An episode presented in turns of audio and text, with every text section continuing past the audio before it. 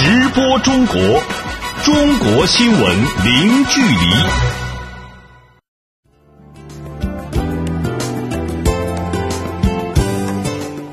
这里是直播中国节目，听众朋友你好，我是张俊。你好，我是小倩。来看今天节目的主要内容。中共中央政治局会议提出，中国要坚定不移推进经济结构战略性调整。中国第二艘航空母舰正式下水。中国出台能源生产与消费革命战略，加快能源转型发展。中国采取措施处置非法集资，民间投融资中介机构为重灾区。中国多措并举，加大知识产权保护力度。好，欢迎各位持续收听。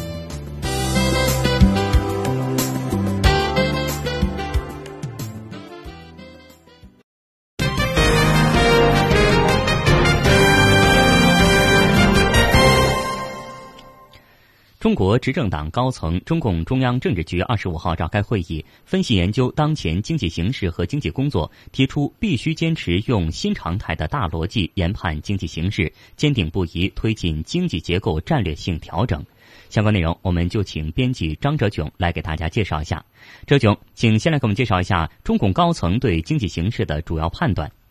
嗯，好的。中共中央政治局的这次会议认为，一季度经济运行稳中向好，实现良好开局，增长和效益回升，市场预期改善，内需对经济增长的贡献加大，新技术、新产品、新服务不断涌现并快速成长，产业优化升级不断推进，就业持续增加，城乡居民收入增长有所加快。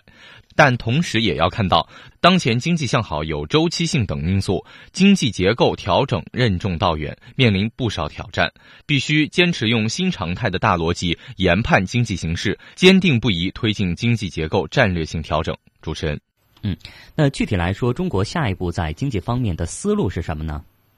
嗯，好的。这次会议提出，中国要在经济工作中坚持稳中求进工作总基调，贯彻落实新发展理念，坚持以提高发展质量和效益为中心，积极推进供给侧结构性改革，全面做好稳增长、促改革、调结构、惠民生、防风险各项工作，及时解决经济运行中的突出矛盾和问题，确保经济平稳健康发展，确保供给侧结构性改革得到深化，确保不发生系统性金融风险。会议要求各地区各部门要提高执行中共中央方针政策的能力和水平，要保持宏观政策连续性和稳定性，继续实施积极的财政政策和稳健的货币政策，深化供给侧结构性改革，要扩大改革受益面，扎实做好重点民生工作，让民众有更多获得感。要营造良好市场环境，加强制度建设，扩大开放领域，改善投资者预期。要加快形成促进房地产市场稳定。发展的长效机制，要高度重视防控金融风险，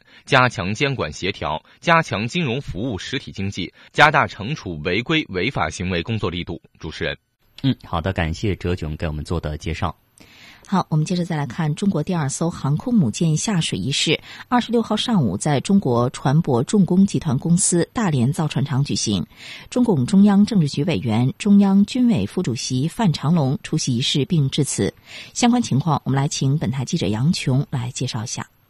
上午九点，航母下水仪式在雄壮的国歌声中开始。按照国际惯例，剪彩后进行致瓶礼。随着一瓶香槟酒摔碎在舰首。两舷喷射绚丽的彩带，周边的船舶一起鸣响汽笛，全场响起热烈的掌声。航空母舰在拖曳牵引下缓缓驶出船坞，停靠在码头。这艘航空母舰是中国自行研制的，二零一三年十一月开工，二零一五年三月开始屋内建造。目前，航空母舰主船体完成建造，动力、电力等主要系统设备安装到位。出坞下水是航空母舰建设的重大节点之一，标志着中国自行设计建造航空母舰取得重大阶段。性的成果，下一步该航空母舰将按照计划进行系统设备调试和西装施工，并全面开展稀薄实验。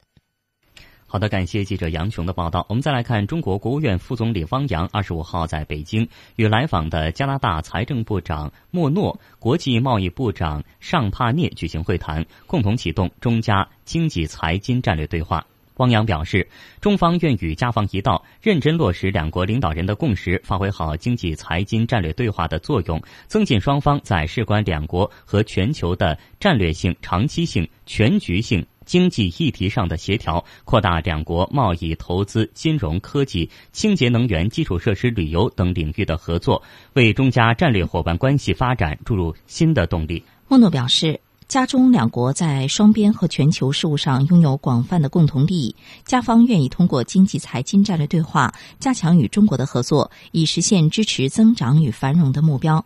尚帕涅表示，加中两国经贸合作潜力巨大，加方愿与中方推进加中自贸区建设，扩大各领域务实合作，促进加中关系持续发展。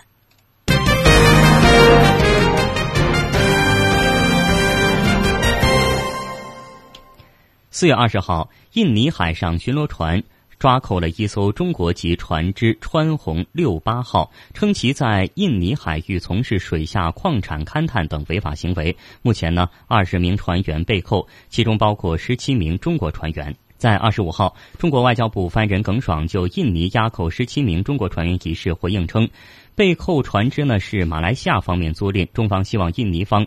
切实保障被扣中方人员的人身安全与合法权益。耿爽说：“中国驻印尼的使馆已经就此与印尼方面进行了初步的沟通。据我们目前初步了解掌握的情况，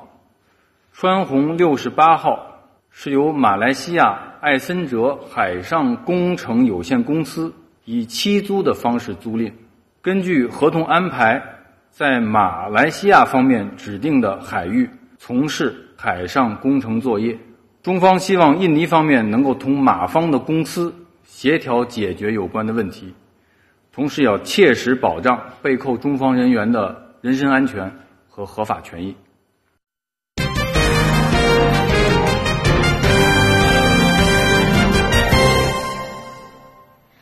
我们再来看，中国政府叙利亚问题特使谢小岩二十五号在布鲁塞尔接受中外媒体采访时表示，叙利亚问题非常复杂，不可能很快就得到解决。他重申，在叙利亚问题上，中方始终主张政治解决是唯一可行的正确途径。中方也将继续深入做好劝和促谈的工作。下面我们来听本台驻欧盟总部记者史静红发回的详细报道。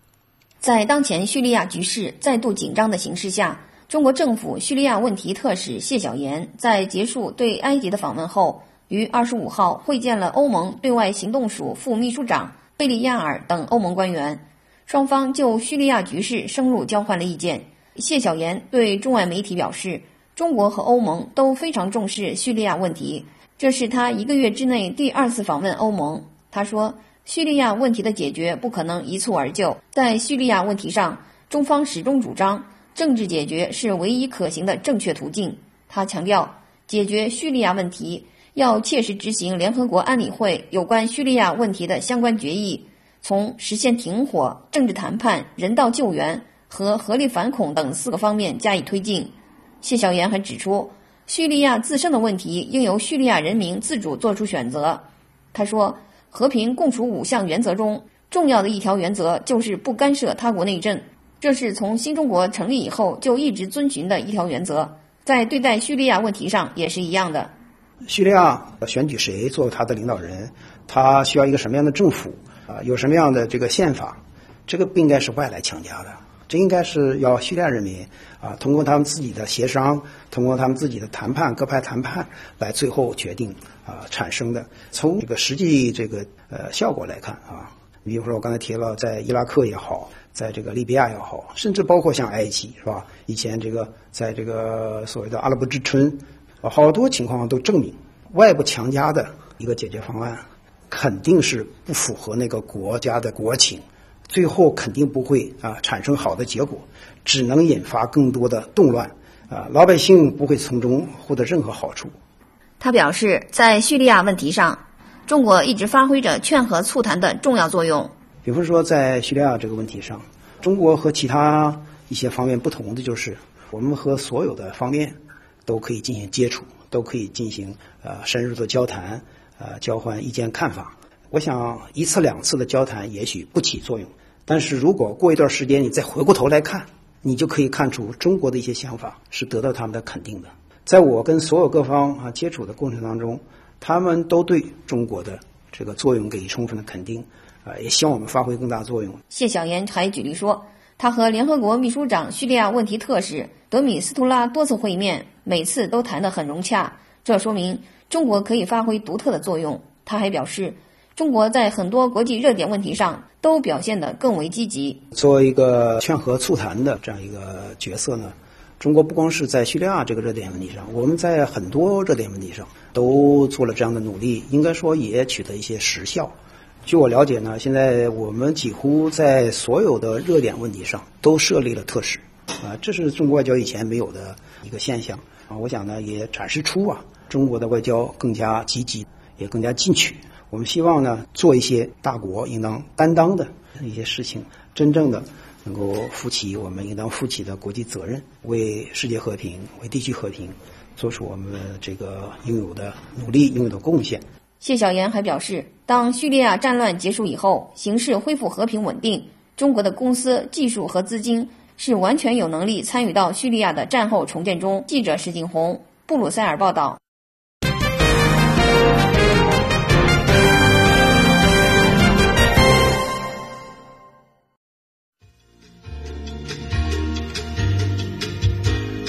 好，听众朋友，接下来我们将关注以下的财经资讯：中国出台能源生产与消费革命战略，加快能源转型发展；中国发布汽车产业中长期发展规划，力争十年迈入汽车强国行列。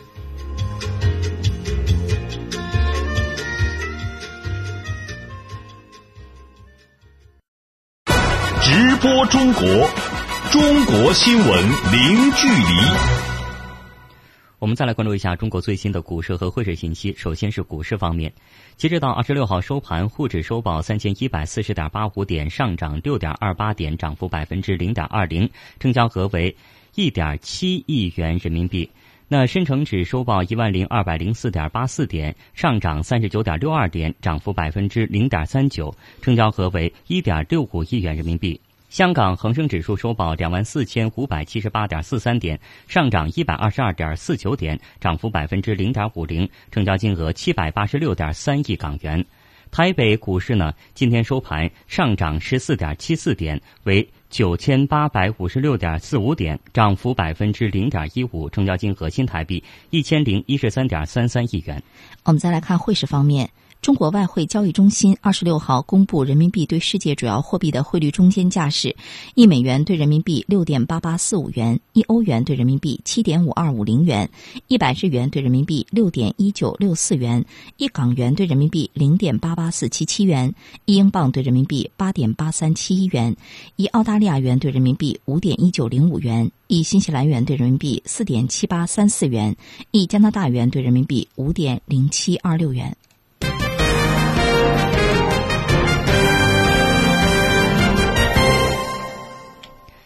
近日，中国国家发展改革委和国家能源局联合印发《能源生产和消费革命战略（二零一六到二零三零）》，规划明确到二零二零年，中国的能源自给能力保持在百分之八十以上，基本形成比较完善的能源安全保障体系。到二零三零年，将初步构建起现代能源体系，全民节能行动、煤炭清洁利用、“一带一路”能源合作行动等领域将成为工作重点。我们来听记者的报道。近年来，随着中国经济规模不断扩大，能源消费持续增长。在二零一六年底，中国的一次能源生产和消费总量分别约为三十四点六亿吨和四十三点六亿吨标准煤。中国已经成为世界第一大能源生产和消费大国。不过，中国的能源发展也面临着许多突出问题。国家发展改革委基础产业司副司长郑健介绍说：“主要就是我们优质资源，像石油、天然气，我们还是比较短缺的。我们主要的能源消费地还是集中在这个东部地区、中部地区，尤其是沿海地区。那么存在一个东西部之间的这个空间分配不均衡的这个矛盾。另外，就是我们生态环境相对还是比较脆弱，在能源发展过程当中呢。”煤炭等传统的化石能源呢相对过剩，电力领域呢整体的供需矛盾也比较突出。另外就是能源对外的依存度，以原油为例呢，现在整个这个对外依存度已经超过了百分之六十五。呃，这些都是能源发展过程当中亟待解决的一些突出的矛盾和问题。当前，世界各国均把能源作为了国家安全的优先领域和发展战略的重要内容。主要大国纷纷制定了面向未来的能源发展战略，比如美国的能源战略计划、欧盟的能源路线图（ 2050）、日本的资源确保新战略。俄罗斯的能源战略二零三五等等，在中国日前出台的能源生产和消费中长期规划中明确，到二零二零年，能源自给能力保持在百分之八十以上，基本形成比较完善的能源安全保障体系。此外，规划还提出了面向二零三零年的能源消费总量、结构、效率、碳排放以及能源安全等方面的指标。证监介绍说，到二零三零年，能源消费总量控制在六十亿吨标煤以内。非化石能源占一次能源消费比重达到百分之二十左右，天然气占比达到百分之十五左右。新增能源需求主要依靠清洁能源满足。二氧化碳排放，二零三零年左右达到峰值，并且争取尽早达峰。单位 GDP 的能耗达到目前世界平均水平，初步构建现代能源体系。为了实现上述目标，规划明确将会选择全民节能行动、二氧化碳近零排放示范、煤炭清洁利用、一带一路能源合作行动等十三个重点领域作为突破口，通过示范建设和实施重大工程来确保任务目标的落实。证监还表示，国际合作方面，未来中国还会加强与各国在能源全产业链的合作，构建连接中国与世界的能源合作网。记者肖忠仁北京报道。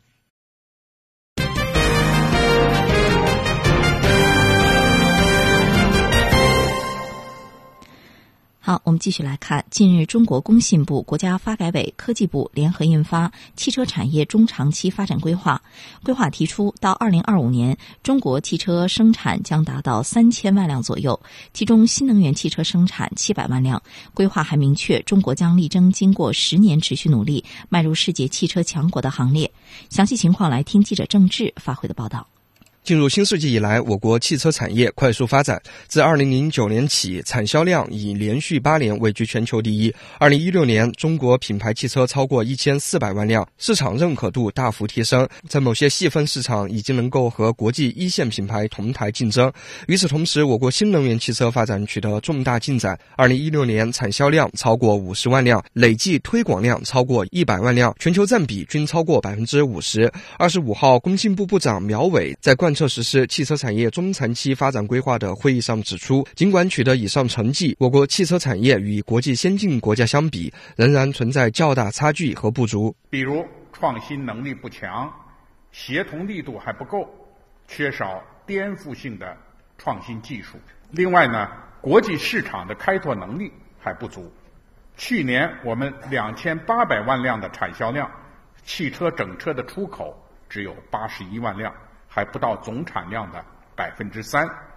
所以从这个方面来看呢，我们国际市场的开拓能力，并没有把它作为公司发展的一个整体战略。和国家的一个整体战略给予足够的重视。根据规划，到二零二零年，我国要形成若干家超过一千亿规模的汽车零部件企业集团，在部分关键核心技术领域具备较强的国际竞争优势。此外，未来将突破车用传感器、车载芯片等先进汽车电子以及轻量化新材料、高端制造装备等产业链短板，培育具有国际竞争力的零部件供应商，形成从零部件到整车的完整产业体系。工信部部长苗伟强调，在此过程中，必须把创新作为建设汽车强国的主引擎，充分发挥企业主体作用，加大研发投入，完善创新体系建设，弥补缺失环节，瞄准世界产业发展制高点，实施一批重大科技项目。要完善创新体系的建设，要打通技术研发的供给、转移扩散和首次商业化这么一个链条，弥补从实验室产品。到产业化间的缺失，突破科技成果的工程化、产业化的死亡之谷。目前，我们已经建立了国家动力电池的创新中心，正在积极推动智能网联汽车创新中心的建设工作。下一步还要引导和支持地方建设一批省一级的创新中心。根据规划，到二零二零年，我国要培育形成若干家进入世界前十的新能源汽车企业；到二零二五年，新能源汽车骨干企业在全球的影响力和市场份额进一步提升。对此，工信部部长苗圩指出，接下来将从提升动力电池性能着手，寻求突破，进一步提升我国新能源汽车品质。动力电池等核心技术还没有取得革命性的突破，车辆的能耗水平还有待提高。充电基础设施建设还相对滞后，下一步要实施动力电池的升级工程，开发高性能的动力电池，大幅度的提升新能源汽车整车的集成控制与质量安全水平。打造新能源汽车的精品。苗伟还表示，“一带一路”建设为我国汽车产业发展提供了重要支撑和海外发展机遇。中国汽车企业应抱团出海，整车企业可以协同零部件企业，共同开拓国际市场。记者郑志北京报道。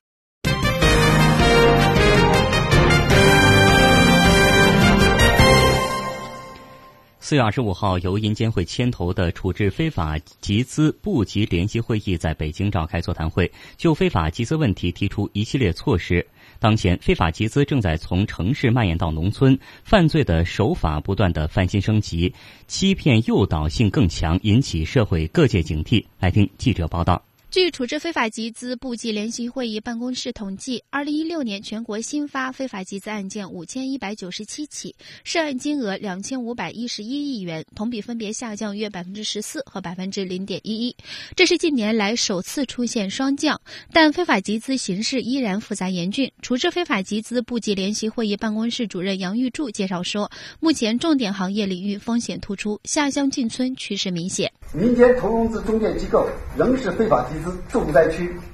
大量投资咨询、非融资性担保、第三方理财等未取得金融牌照的机构违法开展金融业务活动，严重破坏正常金融市场秩序。近年来，非法集资活动呈现下乡进村趋势，这些非法集资活动严重损害农民群众切身利益，成为影响当地农村金融环境的环境和社会环境的重要隐患。杨玉柱强调，督促各行业主管监管部门切实防控本行业领域非法集资风险，实现穿透式监管，消除监管真空。着重强化对投资理财等民间投融资中介机构的监管，进一步加强对融资类广告的管理，推动加快出台金融类广告正面清单、负面清单，力争从源头上铲除非法集资的土壤。据中国人民银行条法司副司长庞任平介绍，非法集资案件集中在河北、浙江、江苏、河南、山东等地区，特别是当前互联网金融领域利用 P2P 平台进行非法集资问题突出，网络众筹领域非法集资骗局增多等等。二零一六年，人民银行会同银监会等十六个部门开展互联网金融风险专项整治工作。庞任平表示，目前正开展清理整顿工作，对部分打着互联网金融的旗号。从事非法集资的行为，及时调查，并督导地方政府和公安机关予以妥善处理。积极开展互联网金融风险专项整治工作中发现问题的清理整顿工作。本台记者徐艳青北京报道。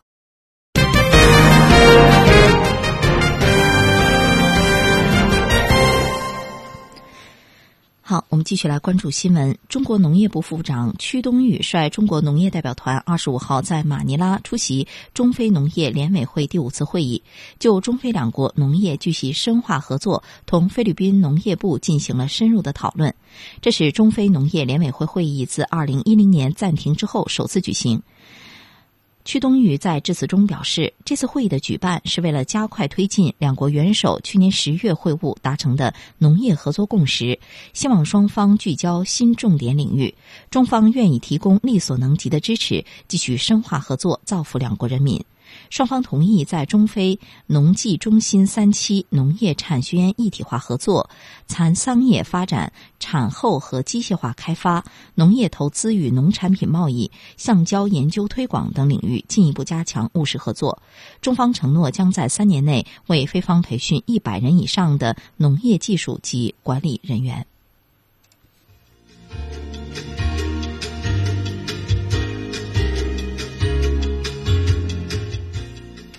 好，听众朋友，欢迎您持续关注直播中国节目。节目的下半时段，我们将一起来看中国多措并举加大知识产权保护力度。一百零七篇中国论文因为学术造假被国际期刊撤项，部分涉事作者提出申诉。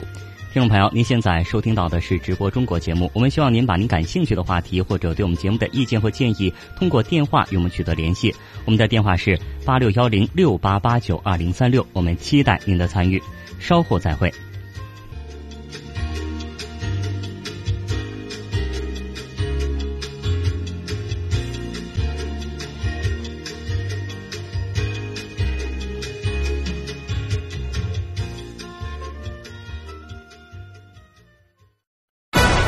播中国，中国新闻零距离。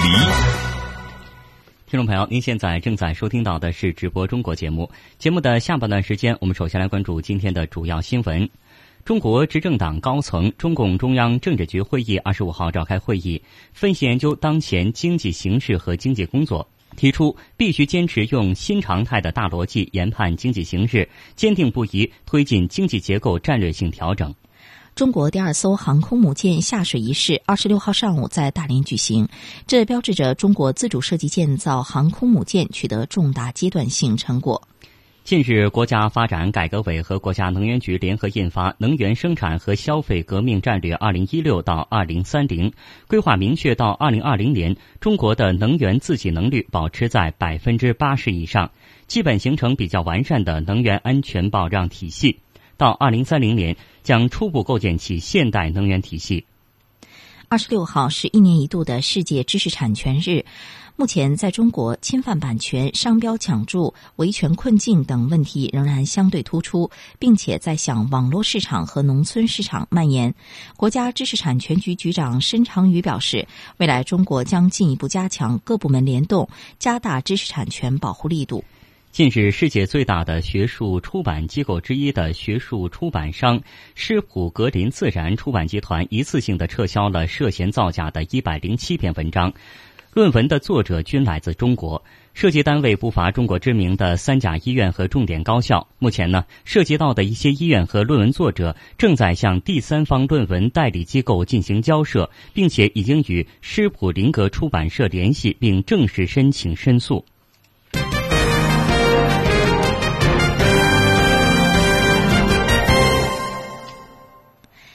四月二十六号是一年一度的世界知识产权日。国家知识产权局局长申长宇二十五号在北京表示，未来中国将进一步加强各部门联动，加大知识产权保护力度。详细情况来听本台记者李进带来的报道。国家知识产权局局长申长宇表示，近年来中国知识产权的保护力度在不断加大，尤其以专利法、著作权法等为代表的法律制度建设稳步推进，将极大解决知识产权的侵权维权困难的问题。这个整个专利法这次修改力度很大，有三十三条之多啊，是第四次修改。呃，专利法修改里边非常重要的一条，对恶意侵权行为要实行惩罚性的赔偿措施，已经列入了国务院的呃重点立法计划里边。至于侵权赔偿额的问题啊，肯定是要比原来啊要高很多。此外，我国各部门也在不断加大知识产权的保护力度，取得积极进展。比如，国家知识产权局、工商总局、版权局等部门联合深入开展多个执法专项行动。国家知识产权局出台关于严格专利保护的若干意见，推进知识产权保护中心建设等等。数据显示，去年我国专利行政执法办案总量达到了近五万件，同比增长百分之三十六点五。但是，国家知识产权局局长申长宇坦言，中国知识产权的保护效果跟社会期待相比，仍然存在一定的差距，还需要进一步的加大力度。一是要严保，例如啊，我们将通过啊专利法的修改。进一步提高侵权赔偿的标准，更好的打击和震慑呀各类侵权行为。第二个是大保护，那么知识产权的保护啊，它涉及到多个方面，这就需要我们各方啊联动，就形成保护的合力。那么第三点就是快保护，主要的思路啊，就是要建设一批知识产权保护中心，就是要实现快速授权、快速确权、快速维权的协调联动。来提高啊保护的效果。作为知识产权的大国，近年来中国知识产权创造保持了良好的发展势头。全年的发明专利申请受理量达到了一百三十三点九万件，同比增长百分之二十一点五。国际专利申请受理量超过四万件，国内有效发明专利拥有量突破一百万件。国家知识产权局局长申长宇表示，下一步要考虑如何盘活和用好这些资源。我们现在这个运营啊，主要存在的问题啊，我想主要是既缺机制又缺平台这三个方面。一是建机制，要进一步深化知识产权权益分配机制的改革，就要解决好知识产权它的所有权、处置权和收益权这三权问题。第二个是要建平台，要加快知识产权运营平台的建设。第三是要促产业，就是要促进呢知识产权密集型产业的发展，以此来带动实体经济的发展和产业的转型升级。近年来，中国经济的快速发展带动了商标申请量的大幅增长。整个“十二五”期间，商标申请量以平均每年接近百分之二十的速度在增长。中国商标的申请量、注册量和有效商标的注册量已经连续十五年实现世界第一。但与此同时，商标的恶意抢注现象也比较严重，假冒侵权等违法现象仍然存在，并且在向网络市场和农村市场蔓延。国家工商行政管理总局副局长刘俊臣表示，下一步将从源头上打击商标恶意抢注行为。那么我们现在在研究呢，就是说要推动审查关口迁移，哎，从这个注册环节开始，哎，来想办法呢遏制商标的恶意抢注哎这种情况。那么我们去年修订了商标审查和审理的标准。哎，在这个标准里面就明确了恶意注册行为的审理的标准。打击侵权假冒，我们理解它是一项长期性的任务。就天下无假，天下少假，这是一个哎，经过很长时间的努力啊，才能实现的一个目标。记者李进，北京报道。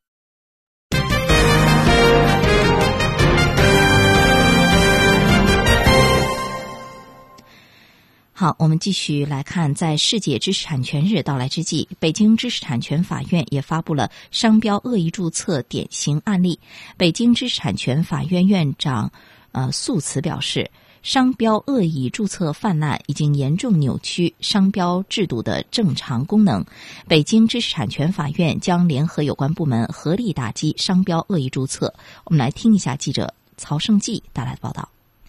在被曝光的典型案例中，恶意抢注类型之多，令人眼花缭乱。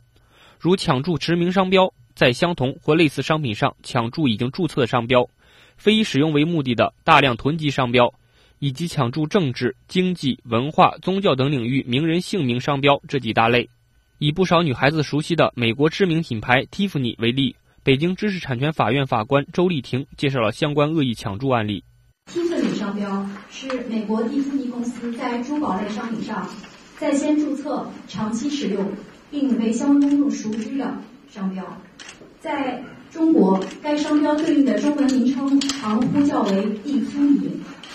二零一零年一月，原告真蒂公司在墙纸、地毯等商品上申请注册了与蒂芙尼呼叫近似、与蒂芙尼仅一字之差的中文商标蒂凡尼。除此之外，真蒂公司还注册了纯英文商标 Tiffany，并在实际使用过程中将蒂凡尼与 Tiffany 同时使用。真蒂公司攀附美国蒂芙蒂芙尼公司驰名商标的主观意图明显，相关公众在看到自身商标时，容易将其与 Tiffany 商标产生联想，进而对商品来源产生误认，以及损害了美国蒂芙尼公司的利益，依法应予无效。商标是市场主体在生产经营活动中作为标识商品或者服务的来源，凝结着企业的信誉，承载着商品或者服务的品质，是重要的无形资产。北京知识产权法院院长素池表示，商标恶意注册问题解决不好，不仅会损害权利人的合法权益，更会破坏整个社会诚信体系，影响重大。我国现阶段商标恶意注册形势严峻，抢注国内外知名。商标、商号、名人姓名的同一主体囤积几百枚甚至几千枚商标，不使用、待价而沽的抢注者贼喊捉贼、恶意维权的不一而足。商标恶意注册泛滥，已经严重的扭曲了商标制度的正常功能，严重。违背了诚实信用原则，严重扰乱了市场秩序，严重侵犯社会主义呃社会公共利益和他人的合法权益，与国家创新驱动发展战略目标背道而驰，严重损害我国知识产权制度的国际形象。素池院长介绍说，北京知识产权法院将进一步加大审查力度，通过引入社会舆论监督，尝试建立司法与相关行政部门联动机制等措施，打击恶意注册。针对部分代理机构利用专业知识为恶意注册提供服务频发的现状，法院方面拟在加强教育管理的同时，进一步将其向全社会公开。我们已经尝试在裁判文书中公开涉案商标的注册代理机构，下一步我们会进一步扩大公开范围，包括公开具体的商标代理人。说白了就是你你既然有勇气挣不要脸的钱。那你就别担心，我们把你向社会公开，是吧？让大家都知道谁在这干，要给他搁在阳光之下。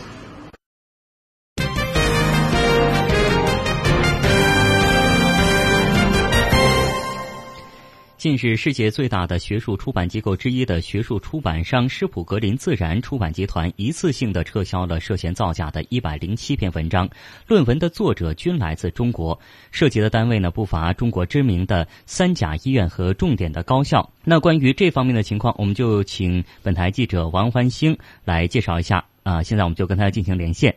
欢迎你好，请首先来给我们介绍一下这个出版集团撤销稿件的原因是什么呢？好的，不久前，世界著名学术出版机构施普林格自然出版集团发布声明，撤销肿瘤生物学期刊所刊登的来自中国的一百零七篇论文。出版方表示，此次大规模撤稿并非全是论文造假，主要是同行评议造假。同行评议是决定一篇投稿论文能不能在期刊发表的重要机制。一般而言，论文作者向期刊投稿之后，期刊编辑会邀请具有专业知识和作者没有利益相关的学者评议论文的价值和质量。期刊主编在同行评议的基础上决定是不是接收论文，和很多期刊的做法一样。肿瘤生物学此前规定，论文作者可以向期刊推荐评审这篇论文的合适专家。此举是为了让细分领域的研究能够对口的专家进行评审，但这基于科学诚信的制度也给想要走捷径的人留下了可乘之机。造假者或是提供伪专家的名单，或者是提供真专家的假邮箱。如果期刊选择他们作为审稿人，会得到一份第三方中介机构发来热情洋溢的正面评议回执，从而助推论文发表。事发之后，中国科协对此事进行了深入的调查，发现出现不同作者、不同评审人使用相同电子邮件的情况，这说明这些论文投稿和回复评审意见是有人在批量操作。调查结果也显示，确实存在第三方在帮助这些论文作者弄虚作假。主持人，嗯，我们想知道到底谁该为这种造假行为负责呢？施普林格自然出版集团大中华总裁安诺杰表示，这次撤稿事件是全球性的问题，并不只针对中国作者的论文，其他国家作者的论文也存在因为虚假同行评审等原因被撤稿的情况。他认为，第三方中介对虚假同行评审具有不可推卸的责任，是学术期刊共同的敌人。而中国科协党组成员、书记处书记王春法也表示，此次撤稿事件，作者和第三方中介的责任不可推卸。主持人。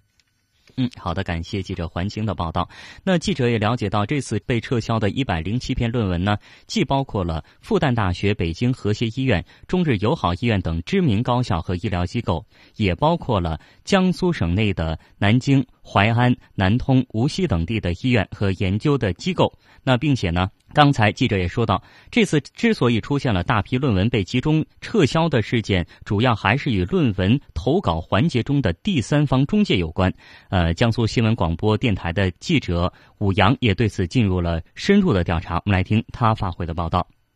记者发现，在一百零七篇论文当中，涉及到江苏九家医院科室和研究机构。对此，一家相关医院办公室负责人回应，该院所涉及的论文内容并无问题。目前，院方正在向第三方论文代理机构进行交涉。他这个论文呢，是我们一个课题组和他的导师共同完成的，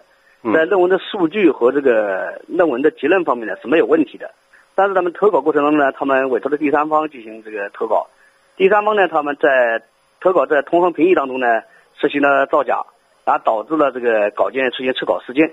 我们也在找第三方，因为他们做了一假给导导导致了我们的论文受了影响。四月二十四号。另一家涉事医院也向江苏新闻广播书面回复称，院方已在积极核查此事，如确有学术不端或造假行为，将予以严肃处理。目前，医院相关论文作者已与施普林格出版社联系，并正式提出申诉。江苏新闻广播记者注意到，中国科协曾专门提出国际学术期刊发表论文的五步行为准则，即不由第三方代写论文，不由第三方带头论文，不由第三方对论文内容进行修改，不提供虚假同行审稿人的信息，不违反论文署名规范。这一百零七篇论文的作者是否违反了准则？是否涉嫌学术造假？责任又该如何认定？中国科协宣传处负责人表示，目前暂不对外回应。向咱们科协这边了解一下，就是有关那个学术论文造假那个情况。这个现在我们那个不对外回应，这个我们后续后续会有一些行动。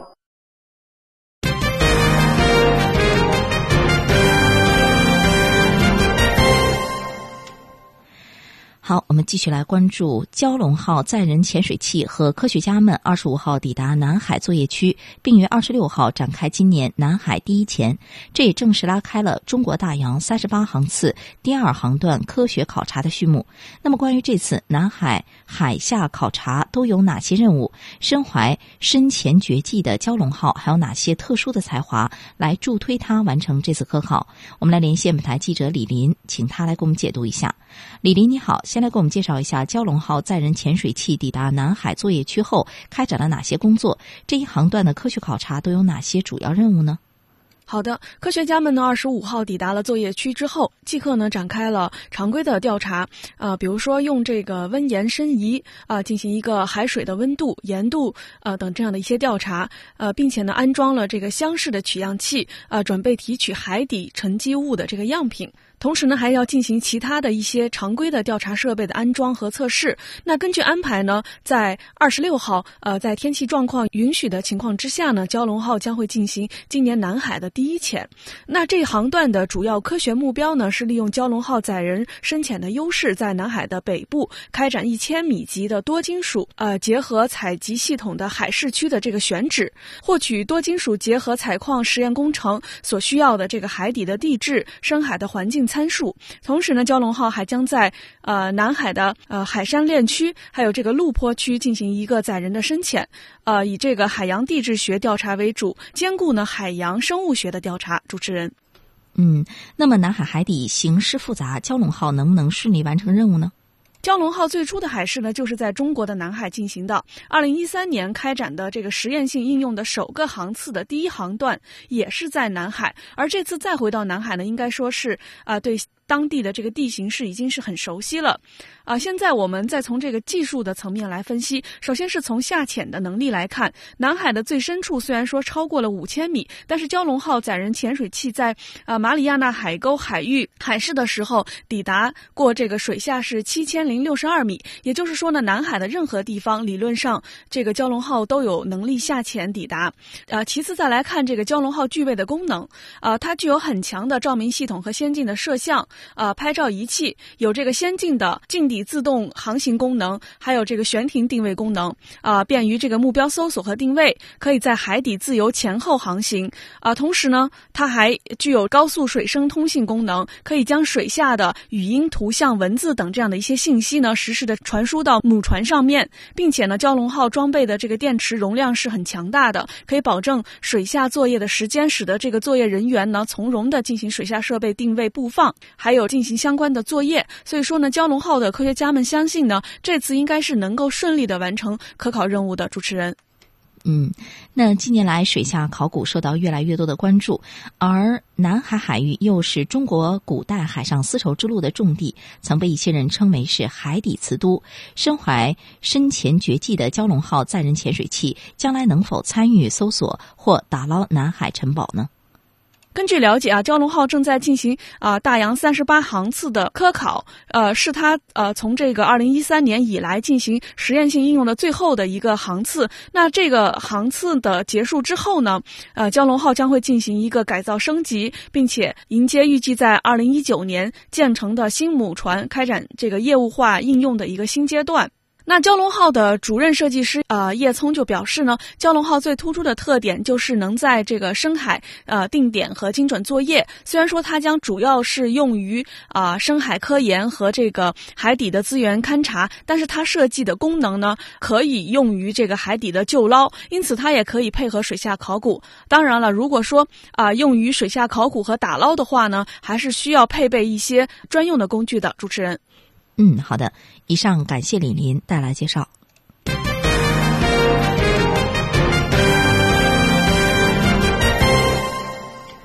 联合国开发计划署二十五号宣布，将与中国的 OFO 共享单车平台展开合作，提高公众对气候变化问题的意识，并且是助推联合国可持续发展目标的实现。那更多情况，我们来听记者钱山明发回的报道。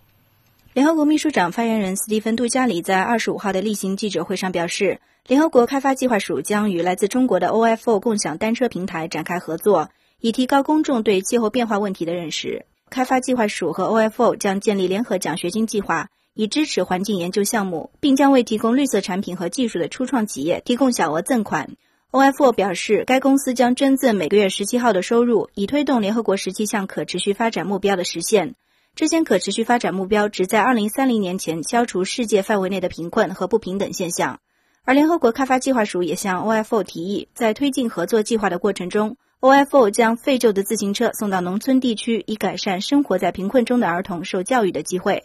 杜加里表示，这一合作项目将覆盖到上亿人，让更多的人认识到气候变化问题的不良影响和后果，并促使更多的人选择低碳生活方式。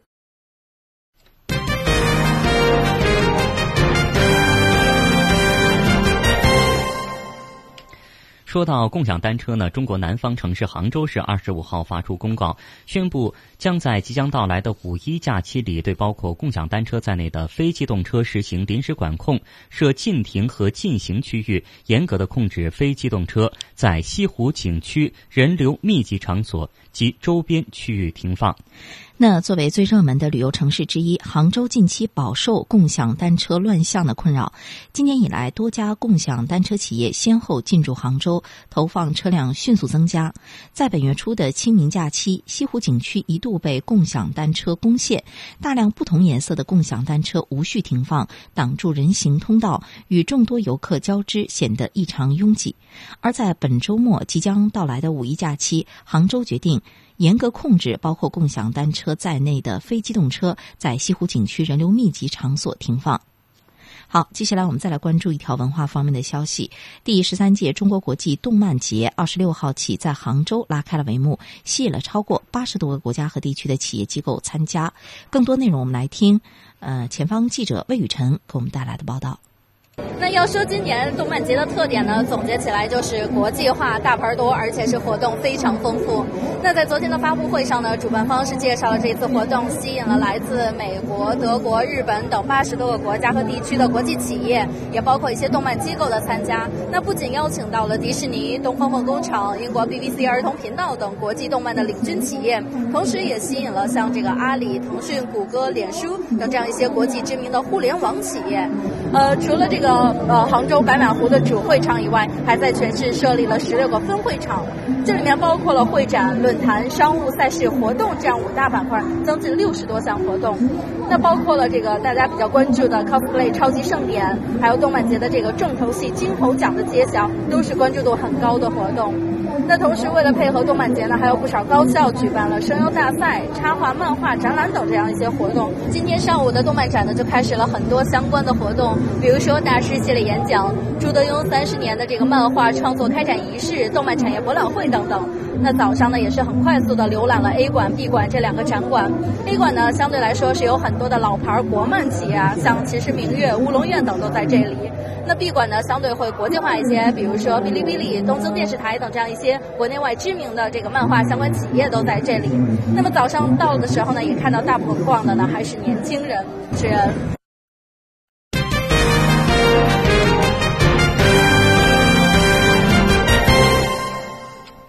接下来，我们再来看海外华人社区发生的新闻。根据日本新华侨网报道呢，近年来日本的社会。在食与色上悄然的发生着一些令人瞩目的变化，风俗店少了，而中华料理店多了起来。嗯，那岐玉县川口市的西川口站周边，过去原本是一个红灯区，各种各样的风俗店都在这里扎堆儿。日本实行新的风俗营业法之后呢，从前开设的很多风俗店都成为了非法经营，在二零零七年之后纷纷倒闭了。这原本呢是一件利民利社会的好事儿，但是呢，由于当初风俗店过多，一时呢全部都关了门，客流量就急速的下降。这样一来，西川口附近遗留下的大量空置的店面，这片地区呢一下子从纸醉金迷、灯红酒绿的红灯区，变成了黑灯瞎火、冷冷清清的荒废区。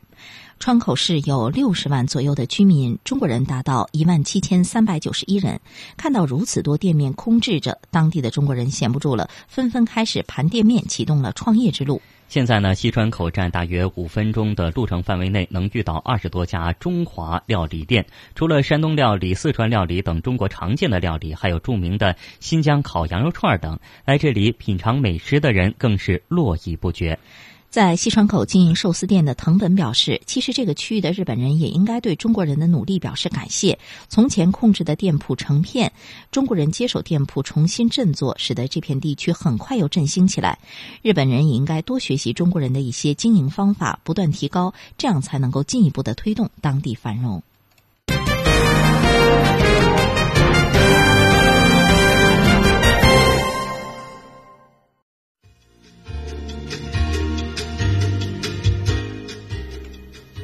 好，听众朋友，在节目的最后，我们再来一起回顾一下今天节目的主要新闻。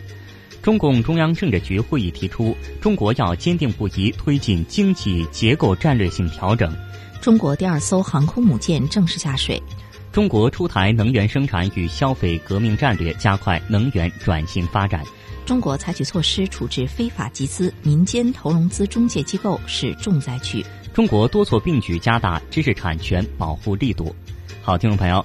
这一时段的直播中国到这结束了，感谢您的收听，再会，再会。